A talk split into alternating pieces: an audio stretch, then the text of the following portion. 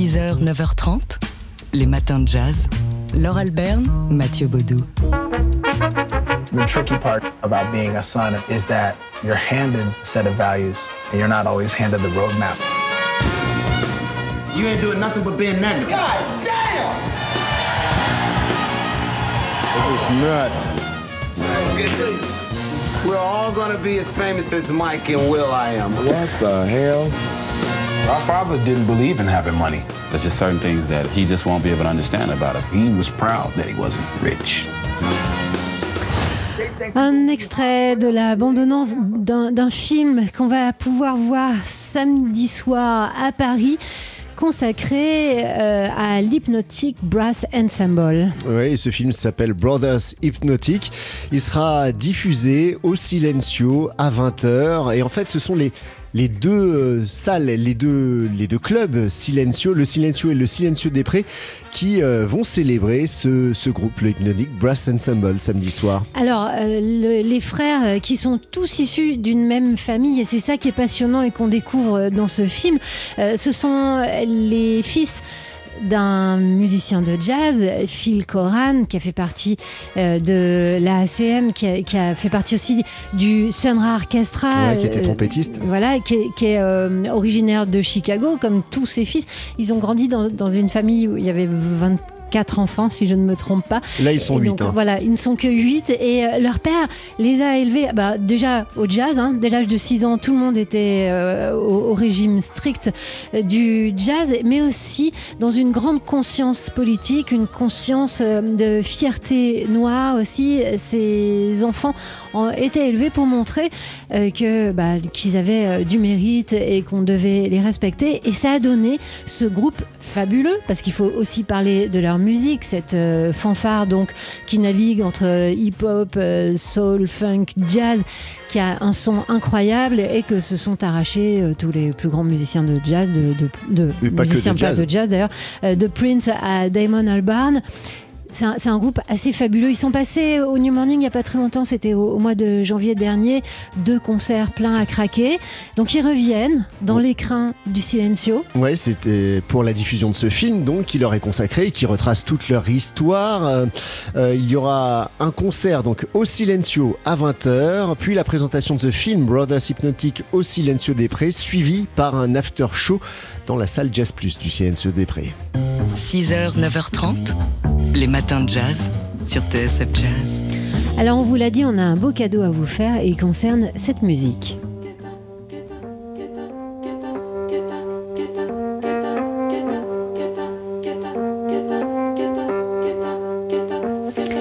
Alors si vous êtes fan, vous avez déjà reconnu la musique d'Anne Passeo. Si vous êtes habitué de TSF Jazz, ça vous dit quelque chose. Et sinon, eh bien, vous avez tout à découvrir et vous avez beaucoup de chance. Ce morceau est issu du dernier album de la batteuse Anne Passeo, Shaman au pluriel. Grand écart entre jazz mystique et, production très pop avec euh, bah, les fidèles de toujours, hein, Tony Palmen au clavier, Christophe Panzani au saxophone et les voix de Marion Rampal et Isabelle Serling. C'est un projet, euh, qui, encore une fois, qui va encore plus loin. hein. Anne Passeo, d'album en album, nous fait euh, voyager, nous fascine par ses recherches, à la fois ses recherches formelles et en même temps toujours dans un souci de la mélodie, du chant.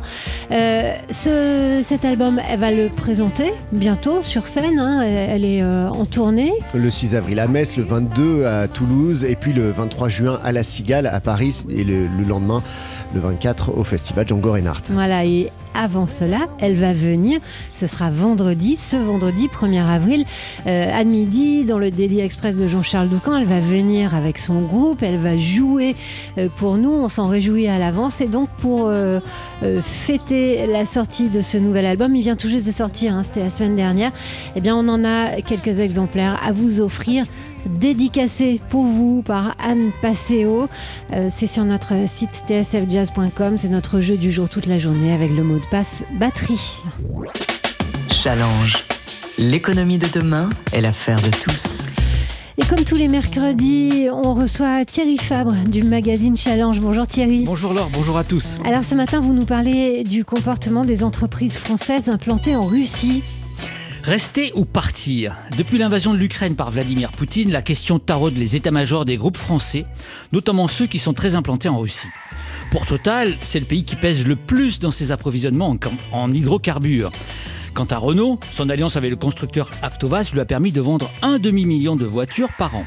Et le groupe Auchan est lui aussi en position de force en Russie via ses hypermarchés et ses magasins Leroy Merlin et Decathlon. Alors tous subissent une énorme pression.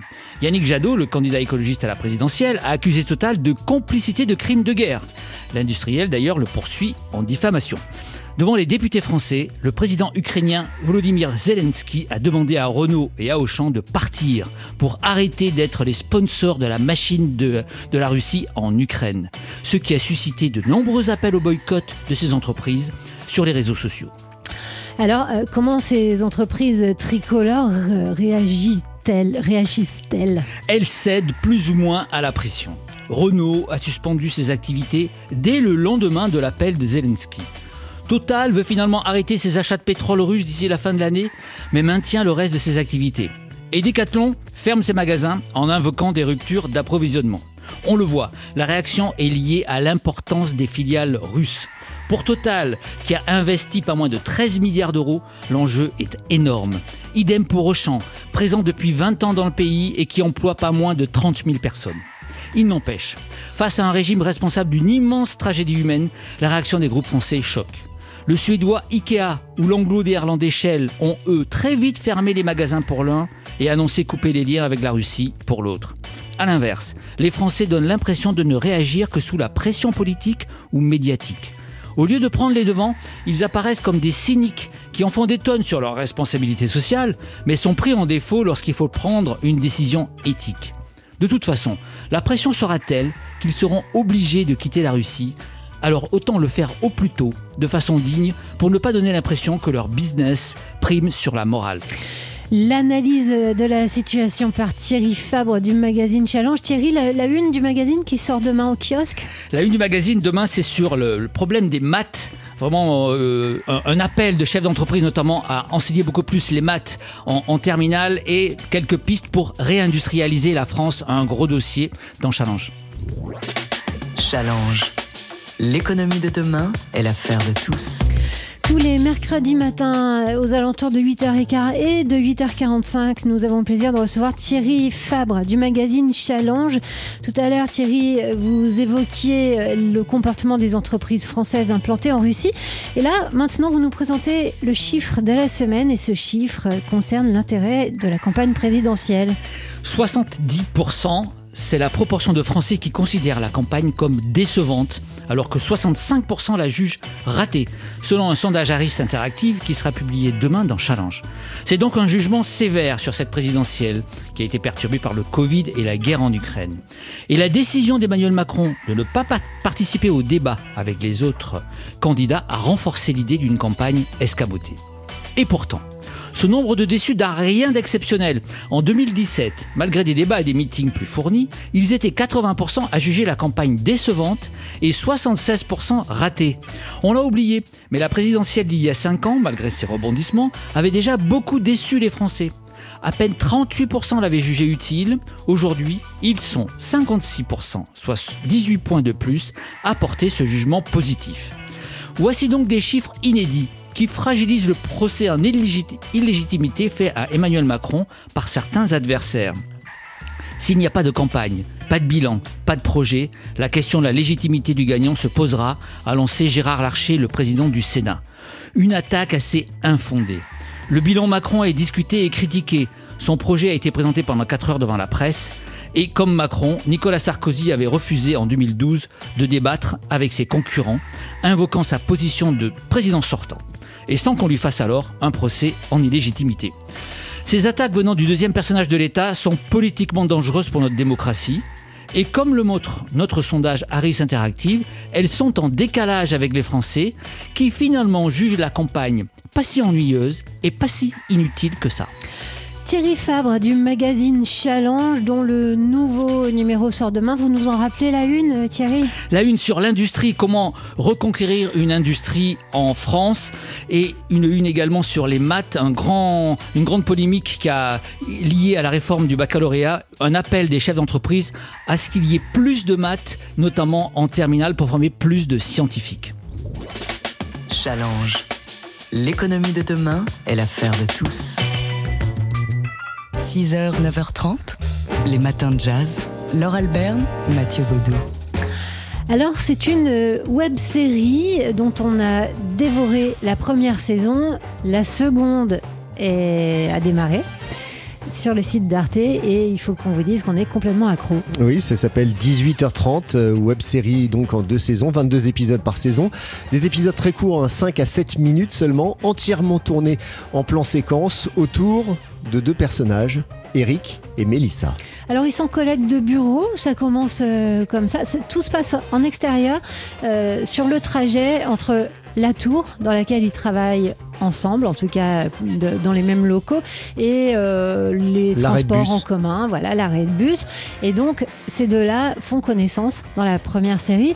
Lui a l'air très intéressée pour faire connaissance, elle euh, beaucoup moins, qui s'invite parfois des, des fausses conversations téléphoniques. Lui est dans l'entreprise en question depuis 13 ans, alors qu'elle est toute nouvelle, elle vient d'arriver, elle remplace un, un employé licencié et ils vont faire connaissance, se confier l'un à l'autre, bref un très beau, une très belle euh, série où vous pouvez vous enquiller euh, plusieurs, plusieurs épisodes, oui, hein, vu que c'est court. Alors ouais. le watching addictif, hein. marche, euh, marche super bien et surtout, je le rappelle, je le rappelle, tout est tourné en plan séquence, donc il y a un vrai travail d'acteur hein, sur sur cette série.